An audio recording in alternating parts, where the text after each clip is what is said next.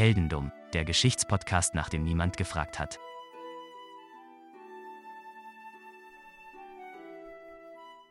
Hallo Philipp. Hallo Daniel. Heute haben wir, ich sag's ja jedes Mal, eine ganz besondere Folge, aber dieses Mal ist sie noch besonderer, denn wir brechen so ein kleines bisschen unsere Konventionen. Das stimmt, ja. Ja, das ist ja quasi äh, was ganz Neues für uns. Das ist ja ganz neues Gebiet, das wir hier betreten. Richtig, weil normalerweise erzähle ich dir eine Geschichte, die du nicht kennst, oder du erzählst mir eine Geschichte, die ich nicht kenne. Oder manchmal Geschichten, die wir beide irgendwie nicht ganz auf die Reihe kriegen. Ähm, aber grundsätzlich sind wir immer zu zweit und erzählen uns immer was Neues. Dieses Mal haben wir aber eine, eine Geschichte, die wir beide kennen und äh, eine weitere Besonderheit eine weitere Person, die wir beide auch kennen. Das ist ähm, nämlich eine Neuerung, die wir jetzt hier mal spezialweise dabei haben. Das ist der Ralf vom Déjà-vu Geschichte Podcast, der heute mit uns die Geschichte durchgehen wird. Mit einer kleinen Besonderheit. Wir kennen nämlich alle die Geschichte, wir wissen alle, was passiert. Aber das wird, glaube ich, nicht weniger spannend. Tatsächlich sogar, jetzt ohne was vorwegzunehmen, äh, wird es ganz schön chaotisch. Na, das ist ja sowieso klar. Ich weiß nur nicht, ob es so, so sehr an uns liegt oder an der Geschichte. Deswegen würde ich einfach sagen, hört einfach rein.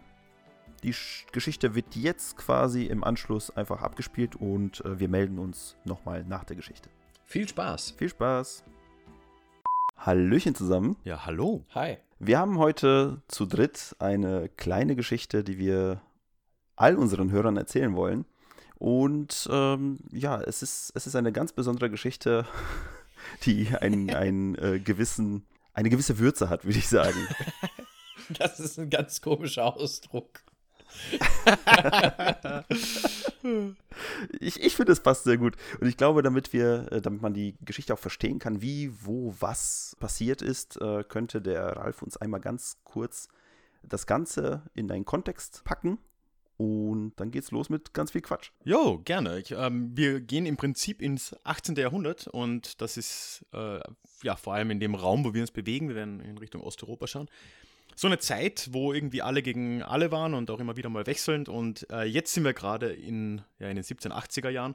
Und da findet der sogenannte russisch-österreichische Türkenkrieg statt, wo wirklich mal alle Namen äh, mit äh, wirklich schön unterkommen. Und in dem Fall war es so, dass äh, die Russen und Österreicher sich mal verbündet haben gegen das Osmanische Reich. Und äh, Hintergrund ist der, dass äh, Russland zu der Zeit, auch davor und danach, immer wieder ähm, und auch heute noch etwas gemacht hat, was es immer gerne macht, nämlich in der Krim einmarschieren. Und äh, Österreich, blöderweise, war halt damit denen verbündet. Und als äh, Russland das gemacht hat, äh, Katharina die Große damals, äh, hat Josef II. von, äh, von Österreich, beziehungsweise auch Deutscher Kaiser, dann halt äh, ja auch gegen die Osmanen ziehen müssen. Wovon er, soweit wir sagen können, gar nicht mal so begeistert war. Also, naja, über, über ihn als Heerführer kann man ein anderes Mal reden.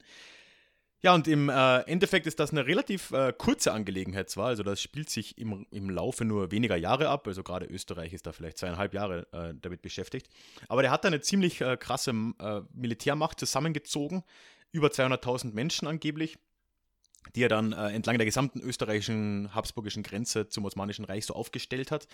Und hat da ja dann erstmal gewartet Wir wissen nicht so genau warum. Hat zwar versucht, mal irgendwie Belgrad einzunehmen und so, aber im Endeffekt wirklich monatelang rumgesessen in den Sümpfen der Donau und äh, zu dem Zeitpunkt, wo wir jetzt dann über äh, eine angebliche, möglicherweise, weiß ich nicht genau, Schlacht reden werden. Schauen wir mal. Wer weiß das schon. Ohne zu viel zu spoilern. Naja, irgend, irgendwas ist da passiert. Also im, da sind wir im September 1788. Zu dem Zeitpunkt ist schon gut ein Drittel der österreichischen Soldaten einfach mal an der Malaria verreckt. Also das war schon eine äh, weniger erfolgversprechende äh, Angelegenheit. Und man hat auch die äh, türkischen, osmanischen Truppen noch nicht mal gesehen, so richtig zu dem Zeitpunkt. Also man hat schon gewusst, die sind da irgendwo, hatte auch offensichtlich ein bisschen Angst vor denen. Aber wirklich viel geschehen ist nicht. Die Russen sind auch nicht aufgetaucht, die, die waren da oben in der Krim unterwegs. Und äh, ja, jetzt im September 1788 äh, heizt sich die Sache aber dann ein bisschen auf und zwar in einem Teil der Front im äh, heutigen Rumänien. So ist es. Ähm, genauer gesagt in Karansebeş, ein Teil der österreichischen Armee, ca. 100.000 Soldaten. Man muss dazu sagen, österreichische Armee damals äh, bestehend aus vielen verschiedenen Nationalitäten. Also da waren Österreicher dabei, Serben, Kroaten, auch Italiener waren dabei. Also eine bunt gemischte Armee. Hatten auch übrigens ihren Kaiser dabei. Das war Josef II. Die waren dabei, bei Karansebesch ähm, ein Lager aufzubauen. Wir befinden uns da in der Nähe des Flusses Temesch. Das wird noch wichtig.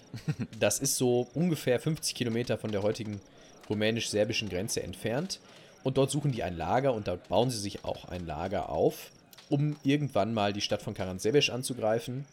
Währenddessen kundschaften sie natürlich die Umgebung aus und schicken eine Vorhut, bestehend aus Husaren, das sind äh, berittene Kavalleristen, äh, über diesen Fluss, über eine Brücke, um sicherzustellen, dass da keine türkischen oder osmanischen Streitkräfte irgendwo in der Nähe sind und äh, sie deswegen da ungestört ihr Lager aufschlagen können. Man nutzte natürlich diese Gelegenheit, die man da bekam, äh, ein Lager zu bauen, gerne, denn die Truppen, Ralf hat es schon erzählt, waren arg geschwächt durch Malaria, durch verschiedene andere Krankheiten, die grassierten. Also es war ein bisschen problematisch. Man wollte sich einfach ein bisschen ausruhen. Man könnte auch mal erwähnen an der Stelle, dass der Kaiser selbst an Tuberkulose auch erkrankt ist. Also Richtig. das lief generell nicht so ganz gut. Ja.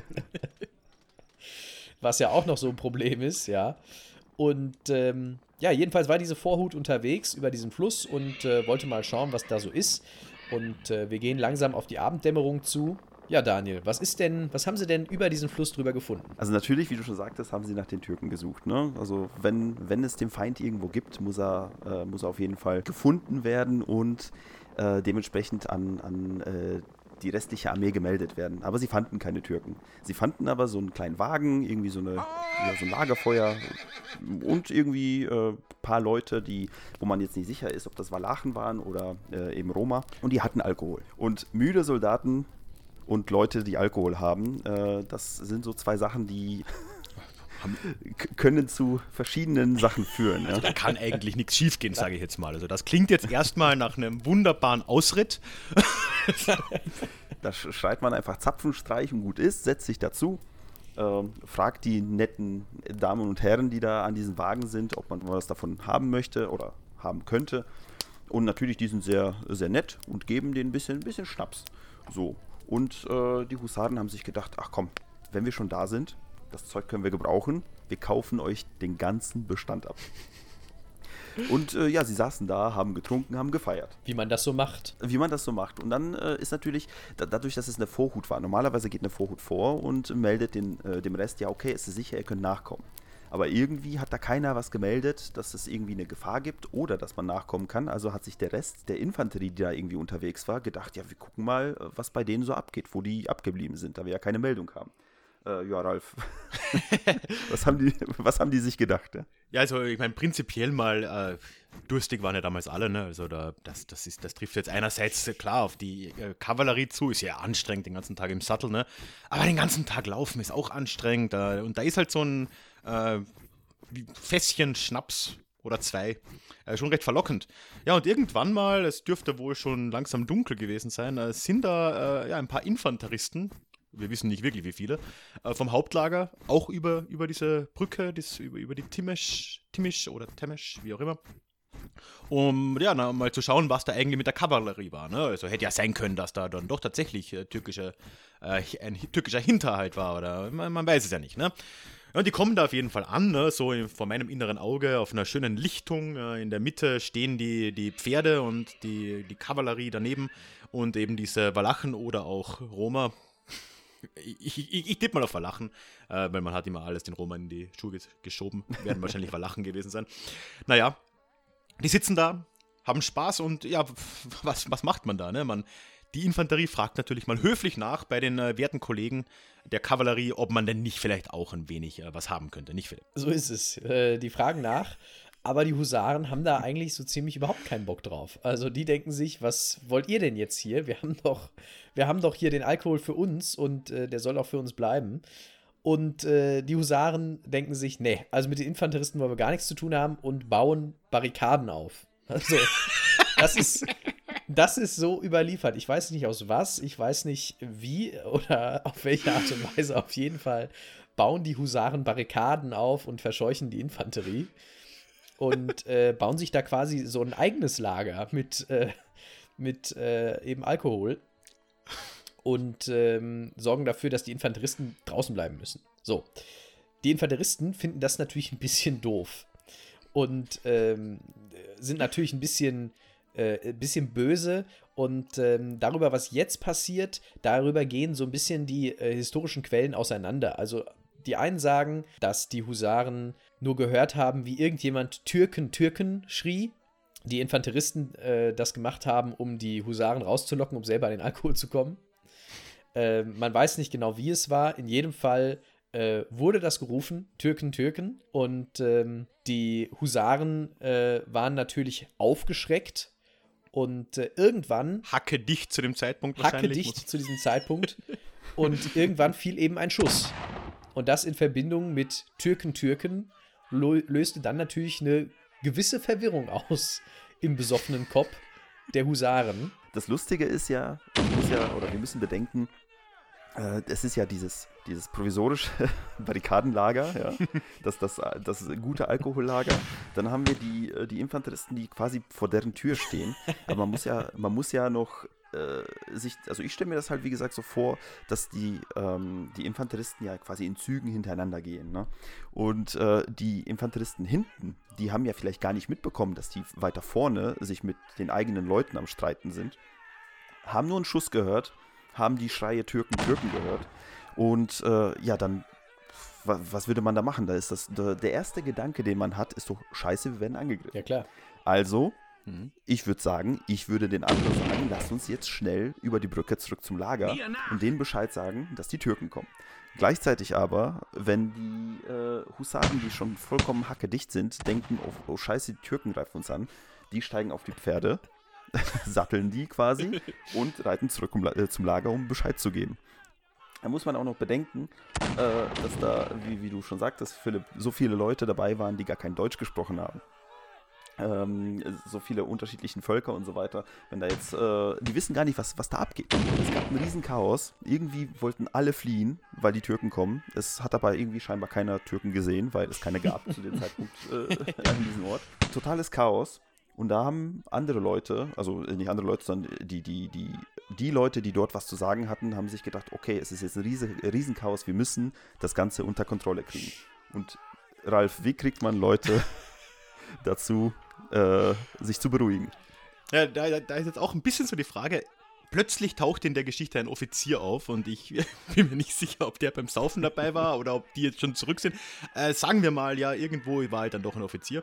Und der, die Schüsse sind gefallen. Äh, es sind wohl eventuell auch tatsächlich Leute verwundet oder schon gestorben, wir wissen es nicht. Und ja, was denkt man sich da als äh, deutschsprachiger Offizier, der jetzt hier diesen ganzen äh, Leuten hier vorsteht? Der äh, will man einen Befehl geben, na klar. Äh, Befehle, dafür ist, dafür ist die Armee da und der schreit entsprechend auch Halt, Halt. Dass die da hier aufhören sollen. Ne? Äh, ist halt blöd. der Überlieferung zufolge ist es halt offensichtlich so, dass ganz viele der Soldaten das jetzt nicht sonderlich gut verstanden haben und im Eifer des Gefechts äh, nochmal viel weniger. Sprachen ja kein Deutsch. Und äh, dieses Halt, Halt wurde äh, von einigen von ihnen zumindest als Allah, Allah Die Türke! interpretiert. Der gute Schlachtruf der Türken. Ja. Ja, was natürlich, äh, die, die, die Osmanen sind halt gern äh, gottrufend in die Schlacht gezogen. Allah, Allah, naja, gut, äh, blöd. dann hat man natürlich erstmal noch mehr Angst bekommen und das Ganze nimmt dann nochmal hektischere Züge an. Also die gesamte Gruppe, wohl zuerst die Kavallerie, die war wohl am schnellsten, aber dann auch die gesamte Infanterie läuft vor den nicht vorhandenen Türken weg. Wahrscheinlich glauben alle, die, die hinter ihnen laufen, sind schon die Türken. Ich, ich stelle es mir mal so vor. ja, und äh, bewegen sich dann zurück auf diese Brücke in Richtung äh, Hauptlager zu, äh, wo das Ganze ja dann äh, noch ein bisschen problematischer wird, oder? Äh, so ist es. Also erstmal kommt es zum, zum Stau auf der Brücke, dass also da wirklich die Brücke langsam ein bisschen voll läuft, weil sowohl natürlich Soldaten auf dem Weg noch hin zur Brücke sind, als auch welche zurück wollen, als auch irgendwelche reitenden, besoffenen Husaren noch dazwischen äh, äh, herumlaufen. Und dann kommt natürlich im Lager irgendwann die Information an, vielleicht von einer, von einer Nachhut oder ähnlichem, dass äh, die Türken angegriffen haben und dass es auf der Brücke Stress gibt. Und ähm, das wird natürlich im Lager so aufgenommen, dass man sagt, alles klar, äh, Artillerie machen wir bereit. Wenn die Türken kommen, dann äh, holen wir die Kanonen raus und dann schießen wir die ab, wenn die hier vor, unsere, Klar. vor unserer Tür stehen. Der General der Artillerie sah dann auch da im Halbdunkel so ein paar berittene Kavalleristen auf das Lager zu reiten. Und was macht man da? Natürlich, man sagt Feuer frei. Und ja, die gesamte Artillerie beschoss die eigenen Leute, die komplett da vor dem eigenen Fort weggemetzelt wurden. Ja, was passierte dann im Lager, Daniel? Es war ja mittlerweile schon spät abends bis nachts, ne? haben wir ja schon äh, eingeläutet. Und äh, man hat ja immer Soldaten, die irgendwie Wache schieben, aber die restlichen Soldaten, gerade nach so irgendwelchen Märschen und keine Ahnung, die müssen ja auch mal ein bisschen schlafen. Also schliefen schon ganz, ganz viele Leute, bis plötzlich äh, Schüsse von der Artillerie sie geweckt haben. Also das Erste, was du äh, als Reflex quasi in dem Moment als Soldat äh, ja, hast, ist anziehen, Waffe greifen und auf alles, was auf dich zurennt, äh, schießen, notfalls mit dem Säbel sogar drauf äh, quasi. Ich weiß nicht, wie die ähm, zu dem Zeitpunkt das Lager ausgeleuchtet hatten. Wahrscheinlich mit ein paar Fackeln und hier und da mal ein Lagerfeuer oder sowas. Aber wenn da plötzlich irgendwelche Gestalten äh, ankommen aus der Richtung, wo deine Artillerie hinschießt, ähm, ja, dann äh, greifst du nach deiner Waffe, wie gesagt, schießt, äh, säbelst die nieder, knüppelst die nieder. Und äh, genau das ist dann passiert. Ne? Also im Lager, die Leute, die an der Artillerie durchgekommen sind, auf die geschossen wurde, ob das jetzt die Kavalleristen waren, ob das die Infanteristen waren, ob das wer auch immer war, äh, es waren auf jeden Fall keine Türken. ich wollte gerade sagen, ich weiß, wer es nicht war. das war, also, glaube ich, der einzige Fakt, bei dem wir äh, sicher sind, dass es keine Türken waren. Äh, ja, die sind halt da reingerannt, wurden äh, ja jetzt nicht abgemetzelt, aber die haben sich gegenseitig so ein bisschen gemetzelt. Ne? Und äh, das ist natürlich, also noch mehr Chaos ist entstanden. Im Lager kämpfen Leute, du, also ich stelle mir das so vor, wie, wie heutzutage äh, in Weltkriegsfilmen, ne? wenn so plötzlich so aus dem Chaos heraus irgendwie überall wird geschossen und mhm. Flugzeuge und so weiter. Das so ein bisschen runter, statt Flugzeuge vielleicht Pferde. äh, und Besoffene.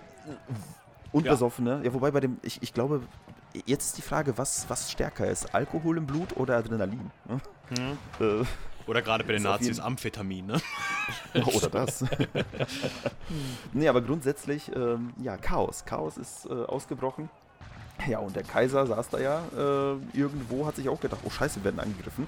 Und er war ja nicht unbedingt bekannt dafür, dass er äh, strategisch, naja, äh, strategisch gut war. War kein äh, Napoleon. Also war kein Napoleon. Nicht so ganz. Äh, also hat er sich äh, auch angezogen, ist auf sein Pferd gestiegen und was dann? Ja, ich meine, Josef II. ist ja wirklich für einiges bekannt. Äh, unter anderem für interessante Sparmaßnahmen, aber das ist vielleicht was für eine andere Folge. Äh, und ähm, ja, war nicht der größte Feldherr, sagen wir mal. Ne? Und irgendwie hat er dann wohl entschlossen, dass man hier einen Rückzug antreten muss. Also das, das, man wird hier überrannt. Man muss ja auch sagen, ne, ganz realistischerweise, Kavallerie gegen, äh, Artillerie gegen angreifende Fußsoldaten ist ja gar nicht mal so geil. Ähm, also du, du fetzt da schon ein paar weg, ne, aber äh, hm, wenn das echt, äh, echt ein Angriff ist, das, das wird schwierig. Das heißt, da sind schon viele Leute durchgekommen, die wahrscheinlich einfach nur eine Ruhe haben wollten jetzt im Lager. äh, wurden halt schon Angreifer gehalten ich will doch nur in mein Bett, in mein Stübchen. Äh, und ja, blöd, ging halt nicht. Sind halt trotzdem viele durchgekommen. Chaos im Lager und äh, der Kaiser wahrscheinlich auch schon ein bisschen, äh, ja, äh, hin, hingerissen von seiner Tuberkulose, hat dann entschieden, nee, da, da, müssen wir jetzt weg, das hilft nichts, die, die Türken haben uns vollkommen überrannt, das geht so nicht. Faktisch äh, oh, ja, und er, und Joseph out äh, und er sattelt auf und ja, die Leute folgen ihm quasi aus dem Lager weg, weg von, vom Lager, weg von der Stadt auch, äh, von Karansebesch und äh, ja, weg in Richtung Österreich, so auf die Art. Ne? Und ähm, ja, auch am Rückzug scheint es noch ein bisschen chaotisch zugegangen zu sein und zumindest einem Bericht zufolge ist er selbst dann auch noch vom Pferd gefallen und in irgendeinem Bach gelandet. Also. ja, war, war, war so mittelmäßig. ja, und äh, das im Prinzip ist dann auch schon der berühmte Rückzug von Karan Sebesch. Äh, glorreich, oder?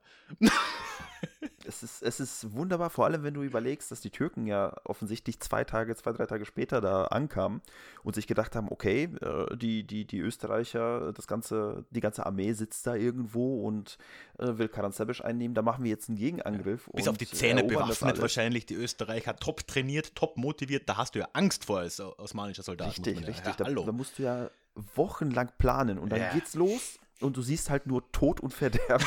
Ja, erst, erst siehst du auf dem Weg dahin noch so komische Barrikaden, die mitten in, so einer Von, einfach so im Nichts aufgebaut sind. Vor, und irgendwo, vor, einem, vor einem Haufen Fässern. Ja, genau, irgendwo noch so ein paar Fässer liegen. Äh, Fragst dich, was ist da los? Und dann gehst du da äh, in Richtung dieser Festung und dann siehst du, ah, Moment mal, äh, was ist denn hier passiert? Warum sind hier alle tot? Der Geruch von Schnaps und Blut liegt in der Luft. Vor allem, was ich mich auch noch frage, was mit den äh, Roma slash Walachen eigentlich passiert ist. Ne? Sind, die, sind die abgehauen, haben die ihren, ihren Wagen einfach äh, quasi an die Pferde dran gemacht und, und Tschüssikowski, wir sind raus? Ja, das hätte ich, also Oh, ich das hätte das so gemacht. Ich glaube ja, jetzt ganz ehrlich, das waren ja, das waren ja weder Walachen noch Roma, das war der osmanische Geheimdienst. Ja, Die haben das das ist alles von langer Hand geplant. das ist, wird heute noch in, äh, in, in türkischen äh, Militärakademien gelehrt, ich sag's euch. Genau, das ist der, der, der osmanische Sun Tzu. Ne? oh, sehr schön. Ähm, Man, äh, man sagt ja, jetzt ist natürlich die Frage, wie viele da gestorben sind. Ne? Also es waren ja, was haben wir gesagt, 10.000 Leute, ne, 100.000 Leute dabei. So um den Dreh. Ähm, es, es gibt ja astronomische Zahlen, äh, die man angegeben hat über die Jahre, wie viele Leute da gestorben sind.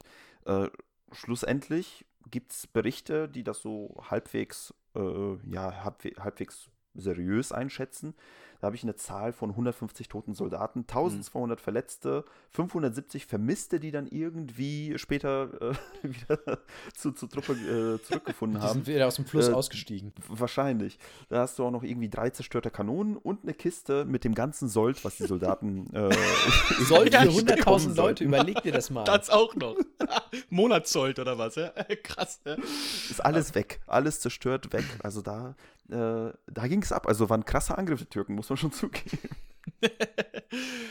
ähm, ja, also ich meine, es ist halt äh, schon ein bi- ein bisschen schwierig ist alles schon. Ne? Also irgendwie, du hast ja schon gesagt, es wurde ja lang von irgendwie 10.000 Toten auch geredet. Und äh, äh, ja, die, die, wir haben es ja öfter jetzt schon mal durchklingen lassen. Die Quellenlage ist schon ein bisschen dünn. Ne? Also ähm, wir, es gibt halt irgendwie so einen Typen, der hat äh, in den 1830er Jahren das irgendwie mal niedergeschrieben. Und äh, das wurde ja ganz lange wiederholt. Also das war der, ähm, ah, wie hieß der, Bernhard hieß er, glaube ich. Habe jetzt den Vornamen nicht. Und der hat irgendwie 1830 rum ähm, halt so ein Buch geschrieben über österreichische militärische ja, Angriffe, was auch immer, Aktionen der Vergangenheit. Und der hat ja dann irgendwie von 10.000 Toten gesprochen und hat diese Geschichte so mehr oder weniger in der Form, wie wir es jetzt erzählt haben, niedergeschrieben. Aber es gibt ja doch einige Zweifel daran. Ne? Also es fällt mir dann doch ein bisschen schwer, auch abseits der Totenzahlen, die dann vielleicht 150 doch ein bisschen realistischer sind, äh, gibt es so ein paar Probleme mit der Geschichte, oder? Ja, da gibt es da gibt's auf jeden Fall auch noch irgendwie, äh, zumindest Leute behaupten, dass es äh, irgendwie nur, einfach nur ein türkischer Überfall war, der in den Rücken der Husaren gefallen ist. Und äh, ja, und dann gibt es halt ein bisschen Chaos, bisschen, bisschen, bisschen Schießerei quasi, bisschen Friendly Fire, wie es halt äh, schon mal passiert. Äh, aber gr grundsätzlich, wie du schon sagtest, ne, Quellenlage ist dünn, man, man hat tausend verschiedene Versionen von, äh, von der Geschichte. Ich mag unsere aber am liebsten. Ja, ich bin auch ein Fan von. Und es ist auch schnell erklärt, ne? Also stell- 1830 hat er das geschrieben. Das war so plus minus 40 Jahre nach den Sachen. Das ist so ungefähr die Lebenszeit, die vielleicht so einige der Teilnehmer noch hatten. Ne? Dass die nie mehr drüber reden, kann ich echt nachvollziehen. Das kann ich auch nachvollziehen. Jetzt interessiert uns natürlich alle, wie ist der Krieg denn ausgegangen eigentlich? Äh, ja, der Krieg war komplett sinnlos. also das, äh, für die Russen war es noch am erfolgreichsten. Die haben dann zumindest ja irgendwie Teile der, der Krim, aber es war ja auch nicht final, es ging auch immer noch hin und her, äh, besetzt. Das, das ging ja noch. Äh, Die Österreicher sind eigentlich da geendet, wo sie angefangen haben. Ich glaube, es so ganz kleine Verschiebungen gab. Die sind auch schon früher ausgetreten. Also der Krieg zwischen äh, der Russland und dem Osmanischen Reich, der ging noch drei Jahre. Aber äh, Josef II. ist ja dann anderthalb Jahre nach der Aktion schon gestorben an der Tuberkulose.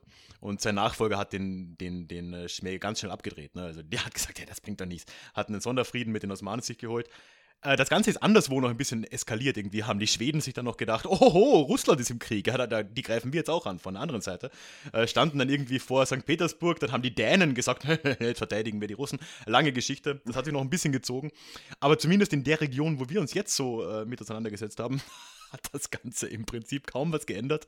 Die äh, Grenze war fast dieselbe danach, also zwischen Österreich und dem Osmanischen Reich. Und äh, ja, irgendwie auch Karan Sebesch selbst hat dann äh, danach nicht mehr die Seiten gewechselt, also das ging dann wieder zurück irgendwie unter, Osmani äh, unter Habsburger Herrschaft so und blieb halt so ein bisschen so eine Grenzstadt. Also irgendwie recht sinnfrei. Also, wie immer im Krieg, Menschen nur unnötig gestorben, ohne irgendwas zu verändern. Ja, hier vielleicht noch ein bisschen plakativer als sonst sogar. Als, Ja, was die Geschichte auch so schön macht. Aber das, das Schöne ist ja, dass, also jetzt um Gottes Willen äh, würde ich jetzt nicht sagen, gut, dass es passiert ist, aber äh, wenn es schon passiert ist, ist schön, dass es überliefert wurde, zumindest Ja, in dieser Form, damit man heutzutage drüber reden kann. Ne? Also es, es äh, ist schon für den einen oder anderen Lacher auf jeden Fall äh, sehr, sehr gut. Ja, und es ist auch irgendwie schön, es ist so eine menschliche Geschichte irgendwo. Ne? Also man kann halt a- eigentlich sehr viele der Schritte dann in ihrer Gesamtheit, ist das vollkommen absurd, aber man kann die einzelnen Entscheidungen, ich zumindest ganz gut nachempfinden. So, ah, hier, der verkauft mir jemand Schnaps, ich hänge seit Monaten in den Sümpfen rum, all meine Freunde sind an Malaria verreckt. Ja, da kaufe ich auf jeden Fall Schnaps, ist doch cool. Und dann will man auch nicht teilen, kann ich auch nachvollziehen. Ich kann die Infanterie nachvollziehen, ich kann auch das Türkenschreien irgendwo nachvollziehen. Das macht alles irgendwo Sinn. ist irgendwie so zutiefst menschlich. Aber im Gesamtbild ist es halt unfassbar. Es, es, es ist so, so schön, dass es einfach, jeder von uns hat irgendeinen Teil der Story in seinem Leben schon mal bestimmt irgendwann mal erlebt. Ne? Auch wenn es nur ein klitzekleiner Teil ist. Erinnert hast du denn schon die besoffen irgendwelche Barrikaden aufgebaut? Ja. Habe ich tatsächlich schon mal, aber das ist eine ganz andere Geschichte. Ich glaube, sowas nennt sich in Deutschland Vatertag. Ja, das stimmt. Das stimmt. Demnächst helden Ja, privat Daniels äh, Barrikadengeschichten. Mit dem Bollerkasten, ja, wird geil. Ja, da krieg, kriegt man Déjà-vus von.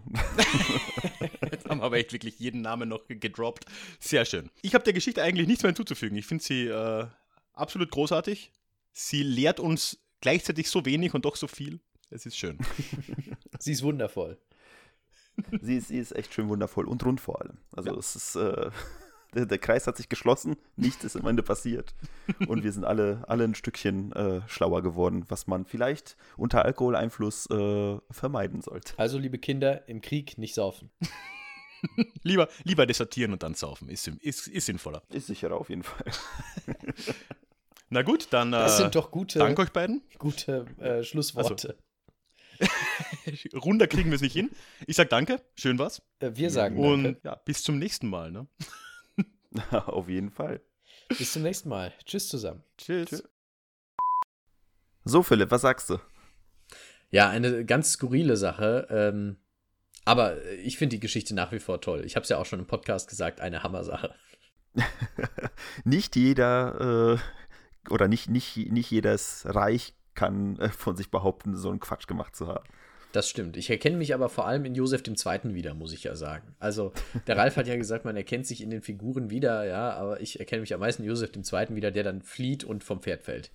Also, das bin, das bin am meisten ich, würde ich sagen. Ja, ich, wie ich schon gesagt hatte, ich habe schon mal Barrikaden gebaut. es ist, da, da, dazu werde ich vielleicht irgendwann mehr erzählen, aber naja. wir haben aber noch ein paar Sachen, ein paar Kleinigkeiten, die wir noch ansprechen wollen. Ja, genau. Wir haben noch ein paar verschiedene Dinge, die wir noch mit euch teilen wollten zum Ende, ähm, weil es ein paar Neuerungen gibt. Ganz wichtig noch, bevor wir da, äh, damit anfangen, geht zu Ralf. Geht zu Ralf rüber, guckt euch seinen Quatsch an. Oder nein, er hat eher weniger Quatsch, wir haben den Quatsch. Äh, guckt, Den euch, Quatsch haben wir, guckt, das stimmt. guckt euch sein Zeug an. Er hat eine tolle Seite mit einem tollen Blog und er macht einen super Podcast. Geht zu ihm, guckt es euch an, hört es euch an und genießt seinen Content. Ist toll. Ist wirklich super. Ich habe das mal zum Duschen gehört. So belassen wir das jetzt einfach. nee, äh, wie gesagt, äh, alles ist verlinkt äh, bei uns im, in den Show Notes. Ihr werdet es schon finden. Ansonsten, wie gesagt. Déjà-vu-Geschichte, Podcast von Ralf, äh, findet man sehr schnell, wenn man googelt. Findet man auch auf Twitter zum Beispiel. Oder auf Twitter. Ne? Wir haben da schon ab und zu mal mit ihm kommuniziert. Aber gut, äh, wir haben ja noch ein paar Kleinigkeiten, die wir noch ansprechen wollten. Richtig, wir haben noch ein paar Kleinigkeiten. Und zwar zum einen, ähm, wenn ihr uns über einen Podcatcher bezieht, werdet ihr es schon gesehen haben. Wir haben ein neues Logo. Der eine oder andere wird den alten Abraham Lincoln noch kennen, der seit Beginn unseres Podcasts äh, im Zentrum stand. Jetzt ist es immer noch Abraham Lincoln. Fragt uns bitte nicht wieso. es hat seine Gründe. Äh, es ist ein neuer Abraham und äh, er brofistet. Er. Er ist, er ist schon immer irgendwie unser Maskottchen gewesen, wie du schon sagtest. Keine Ahnung warum. Hat sich so ergeben und äh, dem bleiben wir treu. Absolut. Dem bleiben wir treu. Und er ist unser neues Logo. Und wir freuen uns, äh, dass er da ist. Vielen Dank nochmal an Jennifer Waldhausen, die den schönen Ape designt hat. Wie auch alles andere, wie auch alle Folgencover, die ihr hier findet. Apropos, die ihr findet, ähm, ihr findet auch noch ein paar neue Sachen auf unserer neu formierten Webseite. Genau, die habt ihr bestimmt auch schon gesehen, falls ihr euch zu uns verehrt habt. Die haben wir seit Anfang des Jahres, Ende letzten Jahres, da war es noch ein bisschen in, in Bearbeitung. Jetzt sieht es alles ein bisschen bisschen hübscher aus und nicht mehr so, äh, wir haben keine Ahnung von Webseiten. Ich meine, wir haben immer noch keine Ahnung von Webseiten, aber sieht es einfach besser aus. äh, die Übersicht ist ein bisschen besser und es ist alles ein bisschen geordneter. Und ihr, wenn ihr ganz nach unten auf der Website scrollt, gibt es zwei kleine Neuerungen. Zwei kleine, aber teilweise sehr aufwendige Neuerungen. Oh ja. Zum einen äh, gibt es eine interaktive Karte, eine interaktive Google Maps Karte, wo sehr viele Orte, die in unseren Folgen besprochen werden, verzeichnet sind. Also hier kann man dann zum Beispiel sehen, wo ist äh, Dan der Dieb denn mit seinem Fallschirm abgesprungen? Oder ähm, wo ist der Fanman, James der Jumper, mit dem Fallschirm abgesprungen? Viele Fallschirme äh, kann man da auf der Karte sehen, aber zum Beispiel auch, wo Harry Haft unterwegs war und vieles weiteres. Äh, kann man auf dieser interaktiven Karte sehen. Wenn ihr noch Sachen habt, gerne immer her damit. Wir nehmen gerne spannende Dinge noch mit auf die Karte auf und dort kann man sich dann eine kleine Übersicht verschaffen. Gibt natürlich auch immer Quellen dazu. Den Podcast könnt ihr euch dazu anhören. Also ihr könnt quasi die verschiedenen Folgen und die verschiedenen Teile nach Gebiet filtern. Das ist die eine Sache. Genau, noch zu, kurz zur Karte. Wir haben auf Instagram, falls ihr das mal gesehen habt, haben wir eine kleine Umfrage gemacht bezüglich unserer letzten Atlantropa-Folge. Und auch dort auf der Karte, die wir jetzt aufgebaut haben, werdet ihr so Community-Stempel finden und die würden wir dann immer wieder draufpacken. Nur, nur so als Ergänzung. Also beteiligen, be beteiligen äh, wird bei uns, sagen wir, ein bisschen mit Erwähnungen belohnt.